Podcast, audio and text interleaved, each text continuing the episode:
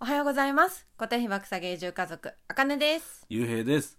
このチャンネルでは東京を脱出した私たちがど田舎で固定費を下げ経済的自由を達成するまでのプロセスをお届けしていますこの番組は、田舎暮らし憧れさんが読むべきコッコブログと、私たちでも無料で稼げた池早メルマガの提供でお送りします。はい今回のテーマは移住の不安すぐ相談できる人が近くにいますかというお話です、はい。まあ、うちらは、あのね移住前からお世話になってる役場の方とか、うんその方を通じて先輩移住者を紹介していただいてるから割とねすぐ相談できる人っていうのが近くにいる状態です、うんもう結構何人もいる感じだね。うんありがたいことに。そうだそれそういう人方々がいてやっぱ、ね本当にいいよね、うん、いいよねう。ん、子育てとまあかね、いいっていうか本当なんだろうやっぱ身内がいない分さ、うんこっちのことを相談できる人、うん地元のことを分かってる人っていう人がとってもうんありがたくって、うんね本当何ちょっと例を挙げるとさうん子供の小児科どこ行ってるとか、うん本当にそうそう助かったんだよねうん病院もさ町にないじゃんそんなうに、そんなにないからね、うんそういう情報ってなかなかネットじゃさ正確じゃなかったりするからさそうあの皮膚科とかねうん、皮膚せ科接骨院とあか接骨院ももらってたねそうそうなんかそういうなんだろうなんか絶対なきゃいけないもんでもないんだけど、うんこう急な時に必要というかさ、まあねそうだねそううん床屋はやたらにねいっぱあいいっぱいあるいっぱいあるんだけうんどいっぱいあるけど幽閉の頭はできなそうだなとかねあそうだねちょっと特殊な頭してるんで、うんそうねあとはまあ子育てもそうだよね保育園のこともそうだったし、まあもちろん仕事もさこうやってうんあの知り合いから頂いただいてるじゃないうん私たちは、だからそれもいただけたりねあと空き家の情報とか、うんうん今ね住みたい地域があって、うんそこの空き家の情報はそこの空き家のねしなあそこの空き家ですそこの集落のうん方に聞くのはやっぱ一番ね、情報が早いか早かったりするから、ああとさあのあれあれ文化のことうんとかもそうなんだけど、集落のことももちろんなんだけど、うんお葬式のことうんもう私ちょろっと聞いたりしてさへえあのまあこっちだとお友達が言ってた話だと、うんなんかお通夜と告別式ってさ、うんうんどっち出る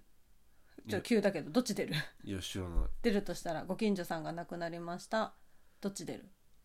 いやほんどっあちと本かどっちとか全然しわかそんっないかじゃあ大体告別式じゃなくてお通夜の夜にさうんなんかあの会場に伺って、うんおこ何こお証拠うお証拠をあげさせてもらうっていうイメージだったんだけど、うんなんか田舎の方は違う違うっていうかここら辺は、まあ、地域にもよるし集落にもよるかもしれないんだけど、うん告別式に多く来るって言ってて、へえあの仮装の方をはいはいはいそれも私の常識と逆だなって思ってうんもうこれは私の常識なんだけど、うんでそれであとはあの地域の、まあ、隣組うんの方が亡くなったら、これはあのご近所さんに聞いたんだけどもしかしたらお手伝いに借り出されるかもしれないからねって、あーはいはいはういはい、ん、あーあでもそれはあるかもねあのーいたわそういえば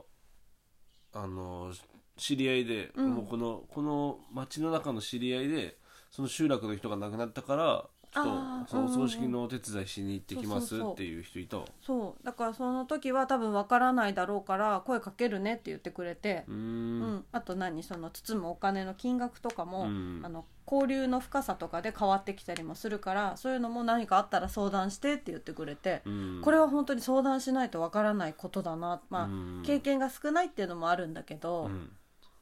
うんいや、ね確かにねそのなんだろう常に必要な情報じゃないけど、うん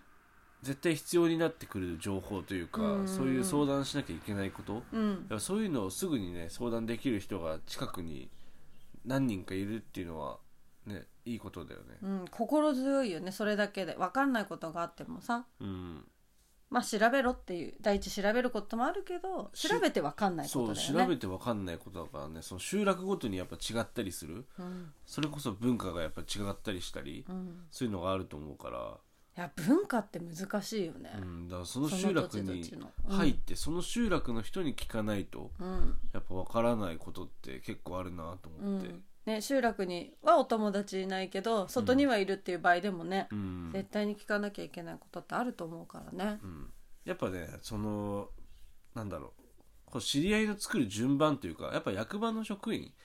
の方を最初につながって、まあいろいろ話を聞くのが一番いいのかなと思って、うちらはその順番で来てるんだけど、うんまあ、役場の職員と最初知り合って次先輩移住者を紹介してもらってうんで今度はその、まあ、移住したら地域住民、うんそのご挨拶とかをきっかけに地域住民の方と、まあ、こう交流を持ってそういうその集落ならではの情報を聞くというか、うんまあそれが結構有効というかいいのかなと思って。ねまあ、うちはたまたま役場の職員さんがすごく顔の広い人でうさ、ん、あの私たちのために結構動いてくださる方だったからねそうだねそれも良かったと思うしあとさ緑の協力隊とかさ、うん地域おこし協力隊の人も、多分顔広いよね顔い広いろんなとこお本当手に顔広い伝い行ってるからうん、うんそうだからね田植えも一緒にやったその地域おこし協力隊、うん今はもう卒業しちゃった方だけどやっぱすごい顔広いもんね、うん、ちょっと言うと「あー、聞いてきます」とかね、うん言ってくれるよねうんうん、うんそう今俺軽トラとか探してもらってるんだけ どそうい本うの格も的にああなんかすぐあああの人もしかしたら空いてるって言ってたかもしれないですってやっぱすぐそういうのうがん思いつくというか、すごいねうんだしそのなんか変な嫌な言い方じゃないけどうんあの便利あのそういう うんそううんういんういろんな人を知ってると、うんそうだねうん、仕事にも困らないし、うんなんかなんだろうその農家の方も言ってたんだけどお世話になった農家の方が言ってたのは、そういうなんか欲しいものとか知りたい情報があったらいろんな方々に伝えとけ伝えといた方がいいってあ言葉に出してそういいろんろんなな人人にに言っときなってそうあの、探してるんですって言ったらその人がさらにいろんな人にこうバーって散り散りば散りばめられていくというか、うん散らばってい広くげてくれるそうだからねそういうって言った方がいいよっていうそうね、